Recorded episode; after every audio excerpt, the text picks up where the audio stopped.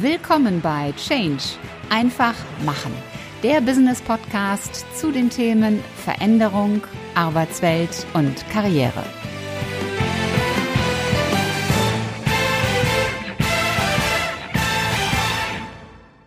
Hallo, liebe Podcast-Community und herzlich willkommen zu einer neuen Folge in deinem Business-Podcast Change einfach machen. Heute habe ich wieder einen Interviewgast. Und das wird ein besonders spannendes Interview. Er ist in Budapest und im Osten Deutschlands aufgewachsen und während der Studentendemonstrationen hat er sein Talent für das Thema Public Speaking entdeckt. Mit 23 Jahren, und das muss man sich wirklich vorstellen, war er der jüngste Nachrichtenchef in der ARD.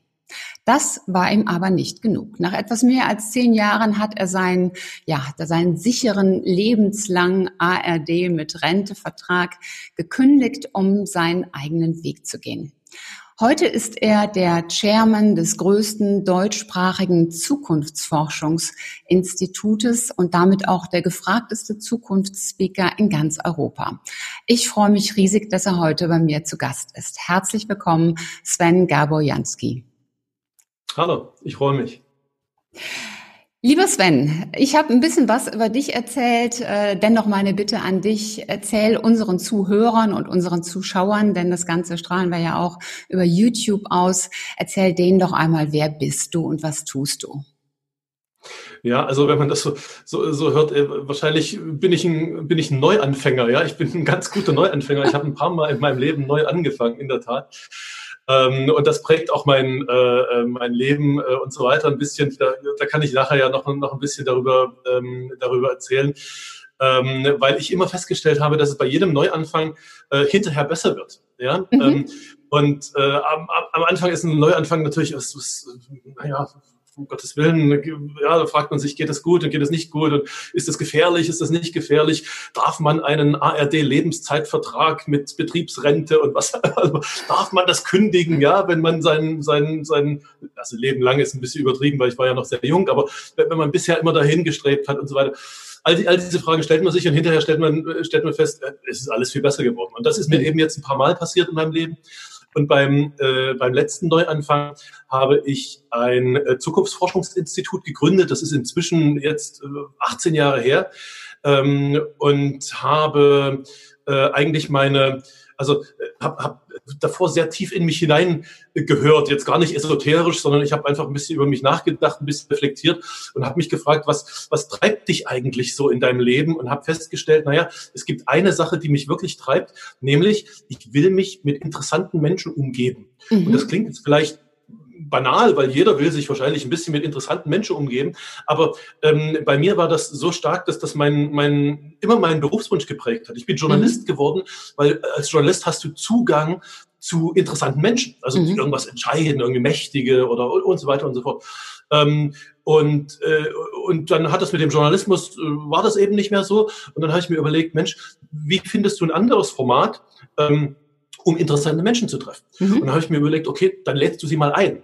Mhm. Ähm, ich fand immer so die Innovationsleute, die so die Zukunft bestimmt haben in den Unternehmen und in der Politik interessant, habe die eingeladen, habe einen Zukunftskongress organisiert und den fand ich toll, den fanden die toll und den gibt's jetzt seit 19, also dieses Jahr zum 19. Mal. Wow. Ähm, naja, und, da, und so, so um diesen Kongress herum sozusagen ist dann ein Zukunftsinstitut entstanden. Also mhm. dann haben wir Studien gemacht und dann haben wir Workshops gemacht und jetzt machen wir für Unternehmen ihre, ihre, ihre Strategien, ihre Zukunftsstrategien ähm, ähm, und äh, gründen sogar Startups für diese Unternehmen.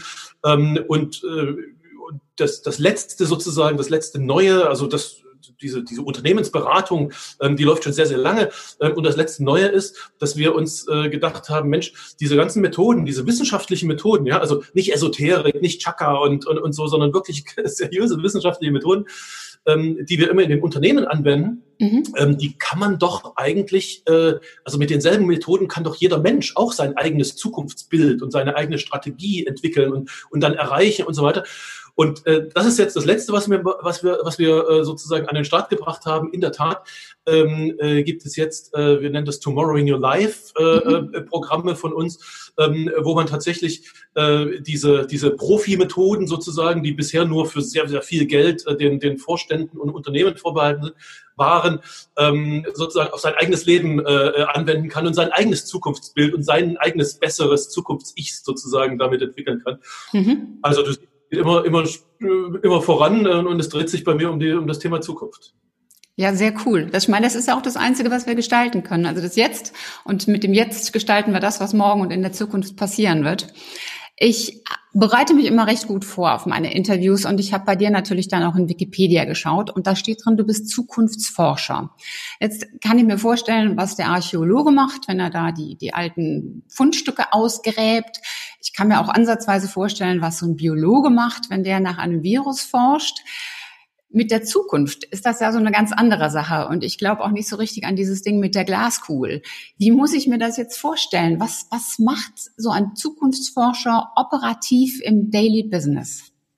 Also äh, gut, dass du das fragst, weil das ist ganz wichtig für mich und das ist auch ein, ein ganz großes Entscheidungs- äh, Unterscheidungsmerkmal, Alleinstellungsmerkmal ähm, es gibt ja ganz viele, die über Zukunft reden, mhm. ähm, aber wir Zukunftsforscher, wir machen das halt nach wissenschaftlichen Methoden. Es gibt wissenschaftliche Methoden weltweit, ähm, die werden an Universitäten gelehrt und angewandt und so weiter. Delphi-Methode, Zukunftsszenarien. Ähm, und in dieser Methode ist sehr, sehr klar festgelegt, was du tun musst, um, ähm, um wissenschaftlich fundiert sozusagen eine Prognose zu machen. Mhm. Ähm, und äh, um das, also ganz kurz, ich will jetzt nicht die ganze Methode erklären, aber äh, um, um das ganz kurz zu beschreiben, du kannst Zukunft nicht nicht berechnen. Mhm. Also ich, ich mache es mal am einfachen Beispiel. Wenn du rausgehst auf die Straße und fragst die Leute, du suchst dir ganz viele, 10.000 Menschen, suchst dir raus ähm, und äh, fragst die, wie sieht in zehn Jahren ein Auto aus? Also wie sehen unsere Autos aus?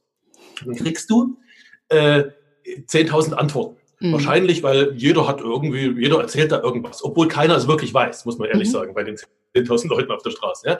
So, dann hast du also 10.000 falsche Antworten. Ähm, aus diesen 10.000 falschen Antworten kannst du einen Durchschnitt bilden und dann äh, heißt es, äh, 83 Prozent der Menschen sagen, Auto wird grün sein oder wird rückwärts fahren oder irgendwie sowas. Das ist natürlich Blödsinn, ja, mhm. weil ähm, also dieses, das macht man ganz oft in der, in der, in der Meinungsforschung, in der Marktforschung, diese. Aber für die Zukunft kannst du das, also ist, hat das, hat das null Relevanz, weil diese, mhm. all diese 10.000 Menschen wissen es nicht und der Durchschnitt, den du daraus gebildet hast, ist auch falsch. Ja? Mhm.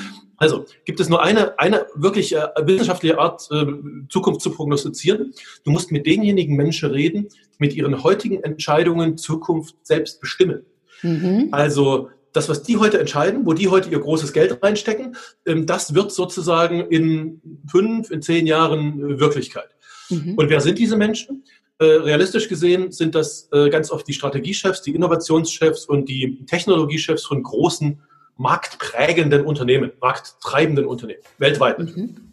Und wir Zukunftsforscher, wir tun nichts anderes, als uns diese Leute rauszusuchen weltweit mein Institut, äh, wir haben so 1500 etwa in unserem Kontaktnetzwerk weltweit. Ähm, wir suchen uns die raus, wir bauen einen Kontakt auf, die kennen, lernen uns kennen, wir lernen die kennen ähm, äh, und dann halten, dann, dann machen wir Interviews mit denen. Lange, mhm. zweistündige Interviews und fragen die, was tust du da gerade heute? Warum tust, tust du das? Und was kommt daraus, also nach deiner Prognose, was entsteht daraus in fünf, in acht, in zehn Jahren? Und dann wieder die Methode, dann gibt es eine erste Welle, eine zweite Welle, ach, bla bla bla sozusagen, ja. Ähm, aber am Ende kommt ein Zukunftsbild heraus, ähm, äh, wo drin steht, äh, was die also was die großen, die, die mächtigen, die ressourcenstarken ähm, äh, Akteure heute treiben und wohin das geht in zehn Jahren, wenn das alles so weitergeht. Mhm. Das ist keine, das muss man dazu sagen, das ist keine Wahrsagerei. Ja? Mhm. Ähm, also äh, es hat auch nichts mit der Glaskugel zu tun, ähm, sondern es sind die heutigen, die heutigen Treiber. Mehr kann man nicht beschreiben, weil Zukunft mhm. ist nun mal, wir sind keine Wahrsager, wir sind keine Hellseher, aber das reicht oft schon, weil genau diese, ähm, diese Dinge, die da heute von den, von den, äh, von den Großen, von den Mächtigen sozusagen äh, in die Welt gebracht werden, ähm, die werden in einer ganz großen, also über 90 Prozent der Fälle werden die auch, äh, werden die auch wahr sozusagen. Äh, und die paar Prozent, wo die dann durch Unvorhersehbares sozusagen noch beeinflusst werden, mhm. die können Zukunftsforscher einfach nicht vorhersehen. Das mhm. muss man einfach sagen, kann ich nicht. Äh, wenn, wenn Unvorhersehbares passiert, dann müssen wir nochmal ran, müssen wir unser Studium nochmal machen. Ja, und ich vermute jetzt mal, ihr macht das dann so themenbezogen, also dass ihr sagt, äh, ich nehme Leute hier aus der Chemiebranche, aus der Telco-Branche, aus was weiß ich, und dann setzt ihr nachher ein Gesamtbild daraus zusammen, oder? Naja, also in der Tat, ähm, wir, also mein Institut, wir arbeiten hauptsächlich für Unternehmen. Mhm. Ähm, das hat, also das hat was damit zu tun, dass dass dort sozusagen eine größere, wie soll ich sagen, ähm, ein größere Wille da ist, sich mit Zukunft zu beschäftigen, komischerweise, als, als in der Politik oder Gesellschaft. Das ist halt so. Also die beauftragen uns sozusagen mit einer bestimmten Fragestellung. Also beispielsweise ein Automobilhersteller kommt zu uns und sagt, ähm, wir haben gehört, jetzt kommen so selbstfahrende Autos. Wie sieht eigentlich der Innenraum in selbstfahrenden Autos aus in zehn Jahren?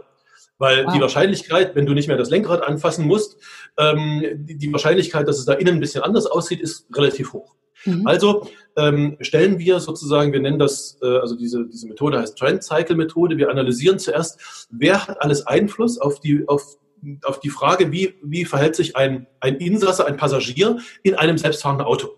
Ja. Und da sind natürlich die Autohersteller und die Zulieferer, also die Autositzhersteller sind dabei, aber natürlich auch die Handyhersteller und, und so weiter und die Regulierungs- und, und also ein bunter Strauß sozusagen von, von, von Akteuren, also von, von Unternehmen, die darauf einen, einen Einfluss haben.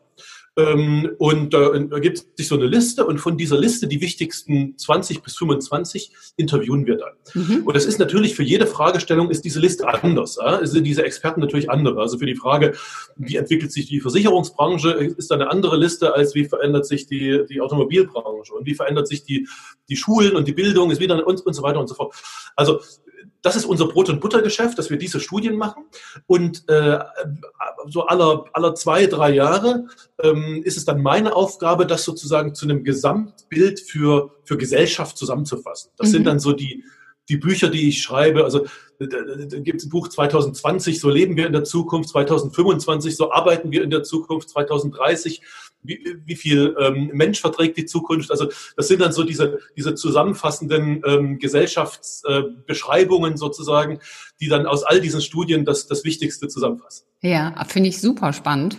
Ähm, Gibt es da Branchen, die affiner sind für sowas? Also ich frage das deshalb, weil gerade jetzt ja auch so, so die, das Thema Digitalisierung einfach sehr stark im Fokus ist. Und ähm, mein Empfinden ist, dass zum Beispiel die Bankbranche doch ein gutes, ein gutes Teil stärker schon digital ist als beispielsweise die Versicherungsbranche.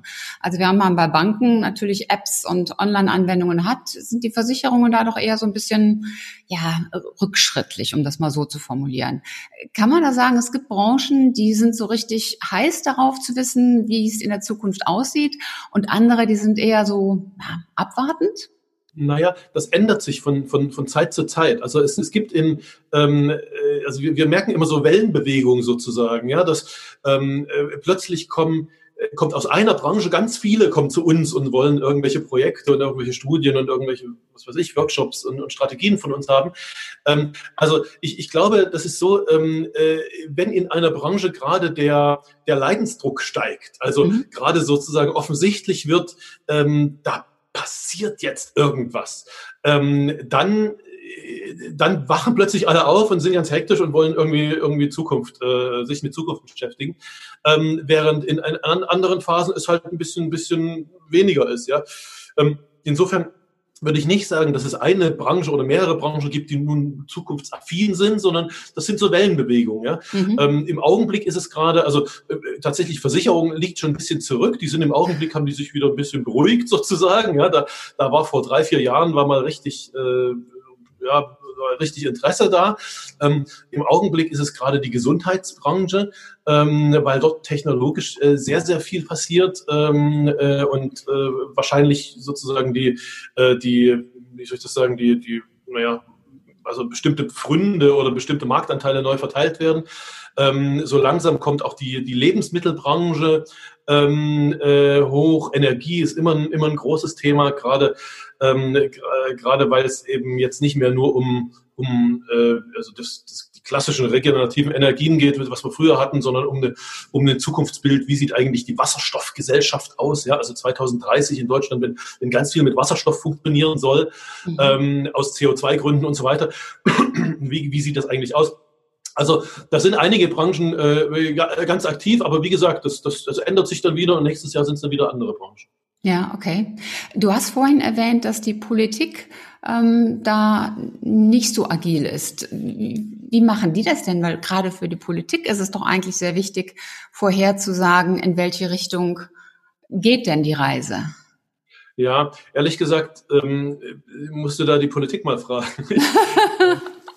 ich bin da ein bisschen, also vielleicht sogar ein bisschen befangen. Also es, es ist ganz einfach, ich, ich, ich lade die Politik immer ein, ja, die, die kommt zu, also die kriegen Einladungen zu unseren Kongressen und kriegen unsere Studien geschickt und all das. Und zwar ganz egal, also Europa und, und Bundes- und Landes- und sogar Kommunalpolitik und Bürgermeister und so weiter. Ähm, und es gibt eigentlich äh, es gibt nicht viel Interesse daran, muss man ehrlich sagen. Es gibt so, so vereinzelte, also aber nicht mehr als eine Handvoll ähm, äh, Politiker, ähm, die tatsächlich Interesse haben, äh, sich mit, mit, mit Zukunftsstudien, mit, also mit unseren Zukunftsstudien zu beschäftigen. Ähm, äh, aber das heißt jetzt nicht, dass, dass, dass Politik äh, sich überhaupt nicht mit Zukunft beschäftigt. Ne? Die mhm. haben natürlich schon ihre Berater. Ähm, wie soll ich das sagen, die haben sie auch meist, oft schon sehr lange und, und, und sehr, sehr feste okay. Netzwerke und das sind dann irgendwelche Professoren aus irgendwelchen Universitäten. Mhm. Ähm, und wenn ich jetzt sozusagen unsere Studien vergleiche mit denen, die da so sind, dann denke ich mir manchmal, mh, okay, ähm, also wie soll ich das sagen? Ich, ich ich würde mir wünschen, äh, natürlich würde, wünsche ich das jeder, dass, dass seine Arbeit äh, auch von der Politik wahrgenommen wird. Äh, ich würde mir das wünschen, weil, weil, weil viele Dinge, die, die irgendwie nicht, nicht so gut laufen ähm, äh, oder ganz langsam, viel zu langsam laufen ähm, in diesem Land, ähm, standen bei uns vor zehn Jahren tatsächlich schon in den Studien drin. Mhm. Ähm, aber ja, ich meine, ich kann, ich bin Wissenschaftler, ich bin jetzt kein, ich bin kein Politiker, also ich bin mhm. da kein äh, keiner, der da, der da wahnsinnige äh, Bedarf hat, da sich einzumischen oder an andere zu überzeugen oder so. Ich, ich mache meine Arbeit, ich lege sie hin, jedem, der sie, der sie haben möchte und ähm, wer sie halt nicht nimmt, der nimmt sie nicht. Ich frage das natürlich auch deshalb, weil wir ja im Moment immer noch in der Corona-Situation sind. Und ähm, man liest dann in der Presse, äh, ja, die Bundesregierung hat mit 70 Tagen Verzögerung nur reagiert und äh, gab es denn überhaupt irgendwelche Notfallpläne? Ähm, war sowas wie Corona nicht früher oder später vorhersehbar, dass sowas passieren müsste? Ja, ähm, also es, doch, es, natürlich war es vorhersehbar. Es, es, es gibt auch äh, und gab schon lange ähm, Zukunftsstudien international. Äh, unter den Zukunftsforschern wurde das ja, ab und zu mal diskutiert. Ähm, und zwar immer unter der, unter der ein bisschen makaberen Frage sozusagen, ähm, durch was, also was ist denn das, der, das Ding auf der Welt, wodurch am meisten Menschen sterben würden? Sozusagen. Ja, die Frage mhm. ist natürlich sehr makaber, aber ähm, um, um sozusagen vorauszusehen, was der größte anzunehmende GAU quasi ist. Ja, und in mhm. all diesen Studien, die da, äh, die, die es da gibt in der internationalen Zukunftsforschung, ist eine ist eine Epidemie, eine weltweite Pandemie immer ganz ganz oben an, an Top 1 äh, äh, gewesen. Wow. Oder ist nach wie vor natürlich ähm, weit vor Terrorismus und Atombombe und all diesen anderen denkbaren Sachen. Ähm, also äh, es ist nicht so, dass das niemand wusste, ähm, aber niemand wusste den Zeitpunkt. Ja? Mhm. Und, äh, und weil es, wie soll ich das sagen, weil, weil es eben lange dann vorher auch nicht passiert ist, jedenfalls nicht in dieser, in dieser weltweiten Dimension, ähm, ja, hat man, hat man halt nicht reagiert oder, oder, oder hat, man, hat man sich halt nicht, nicht richtig vorbereitet. Ähm, äh, ich, also ich ich habe da sogar ein bisschen Verständnis für, ja, weil, ähm, weil man kann sich natürlich nicht auf jede, auf jede Möglichkeit oder jede Eventualität irgendwie vorbereiten. Schau mal, das ganze Silicon Valley, also die ganze Westküste der USA steht auf dem äh, äh, steht an dieser, an, an, dieser Grenze dieser zwei tektonischen Erdplatten. Ähm, jeder, jeder weiß, jeder, der irgendwie mal ein Buch gelesen hat, weiß, dass es dort mal richtig dolle Erdbeben geben wird. Ja, ja und das dass stimmt. die das Moment, also vielleicht sogar die Atomkraftwerke da irgendwie, die, die in dieser Region stehen, irgendwie echt, echt, echt in Schwierigkeiten kommen. Und trotzdem äh, äh, leben die dort weiter, ja. ja. Also äh, heißt sozusagen, selbst wenn man das weiß, äh, kann man sich nicht, nicht, nicht, äh, nicht immer vorbereiten. Den Zeitpunkt wussten wir nicht, muss man ganz ehrlich sagen. Ähm, und deshalb äh, will ich an der Stelle eigentlich gar keinen ähm, äh, ja gar keinen richtigen Vorwurf machen, jedenfalls nicht, was die, was die Vorbereitung äh, auf, diese, auf diese Situation äh, betrifft. Ja, ich glaube, das ist ein sehr, sehr guter Vergleich. Also ähm, gerade hier der, der St. Andreas-Graben da bei äh, in Kalifornien, der ja quer durchgeht und äh, dann auch durch San Francisco und die ganzen großen Städte durchzieht.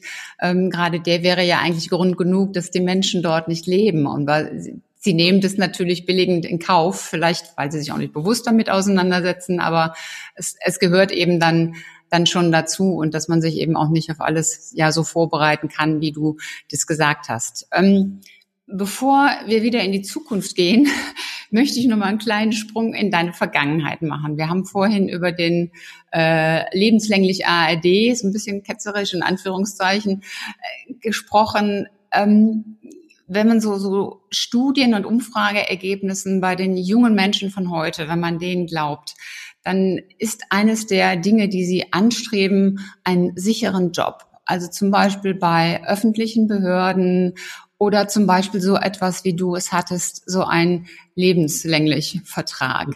Ähm, wie bist du damals damit umgegangen, dieses Aufgeben von, von Sicherheit? Äh, wie hast du das hinbekommen? Denn der Podcast heißt ja Change, einfach machen. Und ich möchte auch, dass die, die Menschen einfach mutiger werden und die Sicherheit in sich finden und nicht in einem Arbeitgeber. Also wie, wie hast du das gemacht? Naja, also erstmal war es für mich eine große Befreiung. Das muss man, also diese, diese Kündigung, das muss man, muss man sagen. Naja, ähm, weißt du, also, also es, es ist natürlich schon so. Es, äh, ich habe Journalismus studiert und wollte immer äh, in die, äh, also im, im, Radio, ja, Radio war immer mein, mein, mein Fable und äh, wollte da Auslandskorrespondent werden und all diese Dinge. Ähm, und das hat bei mir sehr schnell geklappt gehabt. Das war, das hat, das war so eine Sondersituation in der, äh, nach der Wende ähm, äh, da ich, ich habe in Leipzig studiert, habe 91, also zwei Jahre nach der Wende angefangen zu studieren in Leipzig äh, Journalismus und äh, gerade zu dieser Zeit wurden wurden zwei neue ARD-Anstalten gegründet und mit den mit den alten Journalisten wollte keiner mehr was, also den alten Ostjournalisten wollte keiner was zu tun haben, weil sie so als systemnah galten. Äh, ähm, aber es gab auch keine anderen äh, und deshalb ist man als junger Mensch damals wie ich ähm, ganz schnell die Hierarchieposition da, also wenn man halbwegs gerade ausgeredet hat sozusagen, ja, ähm, äh, ist man da ganz schnell hochge hochgekommen. Und das, das ist auch der Grund, warum ich da mit 23 schon Nachrichtenchef war und, und mit 28 eigentlich alles gemacht hatte, was man so im, im, im naja, in der ARD halt so machen kann. Ja? Mhm. Also außer jetzt der ganz große Programmdirektor äh, zu sein. Ähm, also im, im Prinzip hatte ich mit 28 tatsächlich alle Schritte gemacht, die andere mit bis, weiß ich nicht, 45, 50 oder sowas ungefähr machen. Mhm. Ähm, und, äh, und, und, und klar, äh, ich, ich, hatte, ich hatte sozusagen eine, eine Karriere durch, also im, im Schnelldurchlauf durchlaufen, ähm, um die mich alle meine, meine Studienfreunde beneidet haben, weil das war deren Lebenstraum, also Lebenswunsch, Lebenstraum, Lebensziel sozusagen, ja, ähm, diese Festanstellung bei der ARD.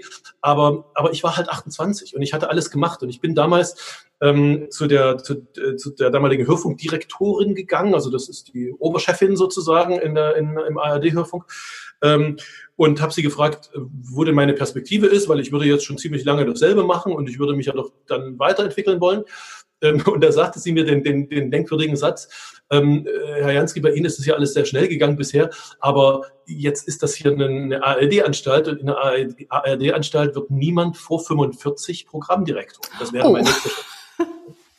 Äh, also die hat mir gesagt, sozusagen, du machst die nächsten 17 Jahre genau dasselbe, was du heute auch tust. Mhm. Ähm, und damals fand ich das natürlich völlig furchtbar, dass sie mir sowas sagt. Heute bin ich ihr heil, heilfroh und total dankbar, dass sie mir das gesagt hat, weil das gab mir einfach die, die, die Möglichkeit oder einfach zu erkennen, ähm, dass da keine Perspektive ist. Mhm. Ähm, und dass dieses Gefühl, mit dem ich damals sozusagen zur Arbeit fuhr und auch wieder wegfuhr und dazwischen irgendwie gearbeitet habe, nämlich immer dieses Gefühl von, ach, also so richtig, so richtig fordert mich das jetzt hier nicht. Also ich, das ist so ein bisschen Mittelmaß. Ich mache hier so meinen Job, ja, das okay.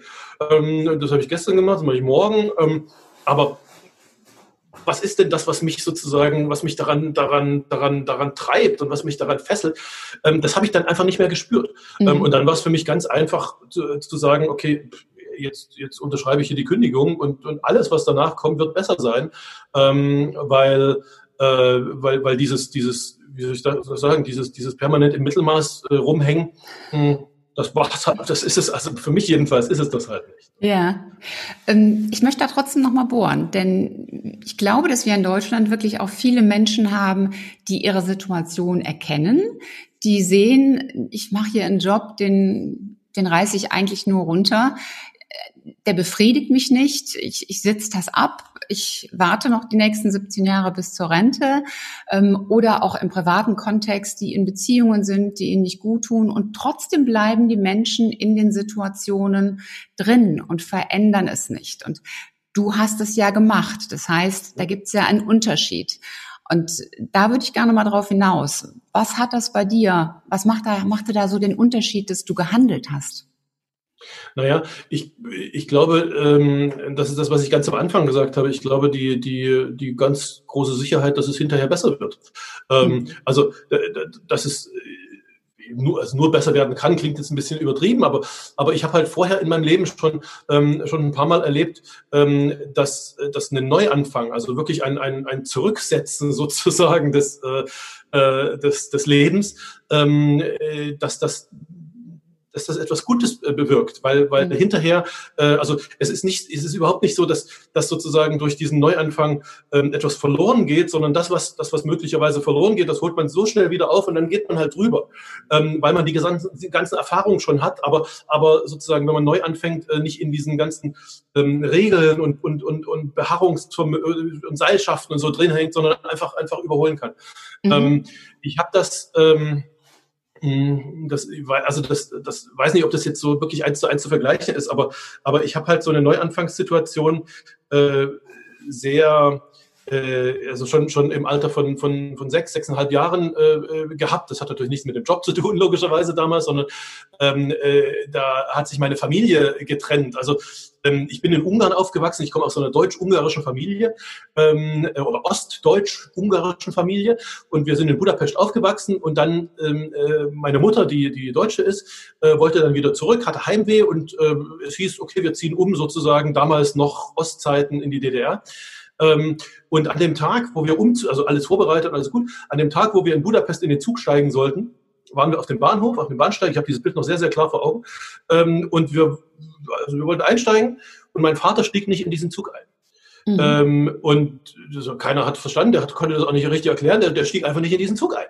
Ähm, und dann fuhr dieser Zug ab, wir drin, der draußen. Ähm, und äh, dann habe ich viele Jahre meinen Vater nicht mehr gesehen. Hint, 20 Jahre später habe ich den, äh, den Hintergrund sozusagen erfahren, der wollte halt nicht hinter die Mauer.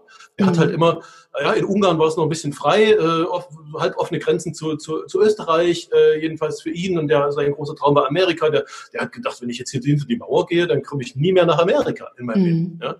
Also kurz gesagt, ähm, äh, damals und als sechsjähriger Junge, der sehr vaterfixiert war, ähm, der in Ungarn aufgewachsen war, ungarischer Kindergarten, ungarisch gesprochen hat, ungarisch gedacht hat, der, der kommt jetzt plötzlich äh, in, in, Deutschland an, also in DDR an, äh, soll dort in die Schule gehen, soll Deutsch sprechen, hat keinen Vater mehr. Also das war ein Neuanfang. Ja? Mhm. Ähm, und, äh, und, und diese Neuanfänge, die zwingen, also wenn man, wenn die passieren, dann zwingen die einen, ähm, sehr, sehr klar über sich nachzudenken. Ähm, ja. Und das ist im Alter von sechs Jahren natürlich ein anderer Gedanke als jetzt äh, im Alter von 50 oder so. Aber äh, äh, aber, aber dieses, dieses sozusagen zurückgeworfen werden auf sich und was bin ich und was mache ich und warum bin ich hier und was, was, was soll jetzt hier aus mir werden sozusagen, das ist mir damals so gegangen, das ist mir nach, bei der Wende so gegangen, ja klar, Ostdeutsch, ja, irgendwie, das ist nicht nur mir, sondern 16 Millionen Menschen so gegangen. Plötzlich, mhm. plötzlich war alles weg, äh, ja. Stell dir vor, ähm, jetzt über die Bundesrepublik würde plötzlich das chinesische äh, äh Gesellschaftssystem gestülpt werden. Stellen wir das lieber nicht vor. naja, genauso war es aber für die 16 Millionen da irgendwie. Also ja. nur die Sprache war gleich. Also ich will da überhaupt gar keine Wendegeschichte erzählen, aber, aber, ähm, aber für mich, also ganz rein für mich, hatte das einfach die Auswirkung, nachdenken zu müssen darüber, was ist deine Position, ähm, was ist richtig, was ist nicht richtig für dich, wer tut dir gut, wer tut dir nicht gut ähm, und, und was ist dein Weg. Ähm, und jedes Mal, in, jeder, in jedem dieser, dieser Neuanfänge ähm, habe ich gemerkt, ein Jahr später war das alles viel, viel, viel besser. Die Möglichkeiten waren größer, es war, es war schöner, es war, und, und das gibt mir persönlich so die, die absolute Sicherheit, äh, dass ich genau weiß, also bei meinem nächsten Neuanfang und ehrlich gesagt, jetzt, ich freue mich jetzt, also ich freue mich jetzt schon auf meinen nächsten Neuanfang. Ich habe keine Ahnung, wann der sein wird, aber ich freue mich wirklich drauf, weil äh, es wird, äh, also ja, es kann nur, es kann nur besser werden. Es, es wird nicht schlechter. Sehr cool. Ich glaube, du hast auch die, die, die Frage wirklich sehr, sehr gut beantwortet mit diesem Beispiel und die, diese Fragen, die man sich stellen sollte. Dieses, äh, was kann ich eigentlich, wer bin ich, das auch wirklich genau zu reflektieren, was tut mir gut, wer tut mir gut, ähm, das vergessen wir immer so ganz gerne.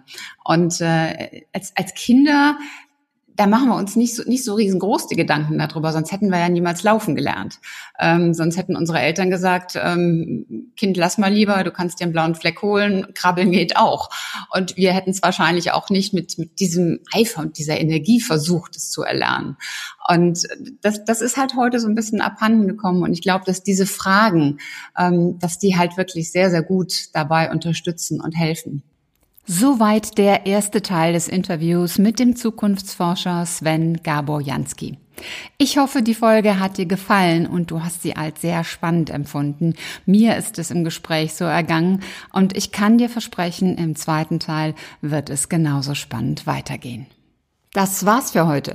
Ich hoffe, dass dir die Folge gefallen hat und dass du richtig tolle Impulse für dich mitnehmen konntest. Am besten sind immer drei ganz konkrete Dinge, die du sofort umsetzt und die dich weiterbringen. Und wenn du drei Menschen kennst, die von diesen Impulsen ebenfalls profitieren, dann teil doch einfach die Folge mit ihnen. Hat dir diese Episode gefallen? Hinterlass mir gerne eine 5-Sterne-Bewertung und eine Rezension bei iTunes. Und am besten abonniere auch gleich den Kanal, damit du keine Folge mehr versäumst. Wenn du Fragen hast oder Ideen, Anregungen, Verbesserungsvorschläge oder Themenwünsche, dann schick mir gerne eine Nachricht. Alle Kontaktdaten zu mir findest du in den Show Notes. Und ich hoffe natürlich, dass du auch beim nächsten Mal wieder mit dabei bist. Bis dahin, sei großartig, mach einfach Change. Deine Ulrike Winzer.